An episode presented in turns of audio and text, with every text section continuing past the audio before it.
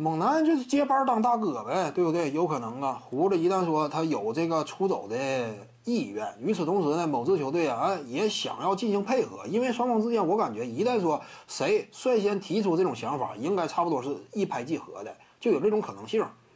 胡子有没有走走的这样一种需要啊？有啊。到了其他球队之后争夺冠军嘛，现在这个胡子的生涯阶段呢，钱完全拿够了，你说还能签什么大合同啊？不需要了。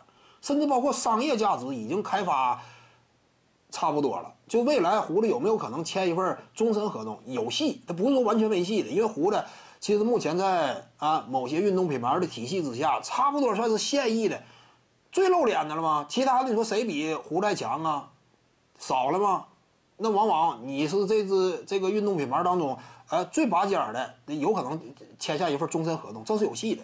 克莱汤普森好像就签了个终身合同吧。因为汤普森至于国内品牌来讲，对不对？他目前也是最成功的签约，这不夸张。汤普森就是放在整个国内所有运动品牌啊签约的任何一位球星，他几乎是最成功的。之前有签奥尼尔的，有签韦德的，但那情况不一样。奥尼尔多大岁数才签的？韦德当时也已经是开始走下坡路了，他在考虑的嘛，对不对？而且后来竞技状态陆续下滑，尤其是迈阿密三巨头一解体呢。当时已经怎么敢怎么讲，存在感都不是特别明显了那会儿吧。但是汤普森不一样，正值巅峰期呀，而且球队呢也是联盟当中如日中天那个阶段签的，这个占挺大便宜。胡子呢，未来也有可能，就商业的角度呢，基本上也没有太多这个欲望了，对不对？你这样也想要什么呢？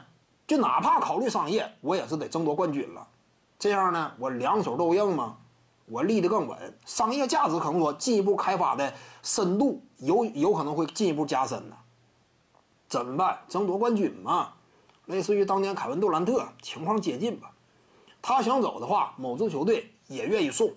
胡子现在交易价值多高啊？其他那些真想争冠的球队，缺乏外线真正强有力支撑的核心持球人的球队啊，愿意。说哈一把，拼一把都都乐意。这会儿就是他正是狮子大开口的好时机呀！再拖的话就不一定理想了，对不对？其他球队是不是说阵容啊出现变动啊？整个格局出现改变，现在是一个大好时机嘛？所以狐狸一走呢，猛男接班当老大。徐静宇的八堂表达课在喜马拉雅平台已经同步上线了，在专辑页面下您就可以找到它了。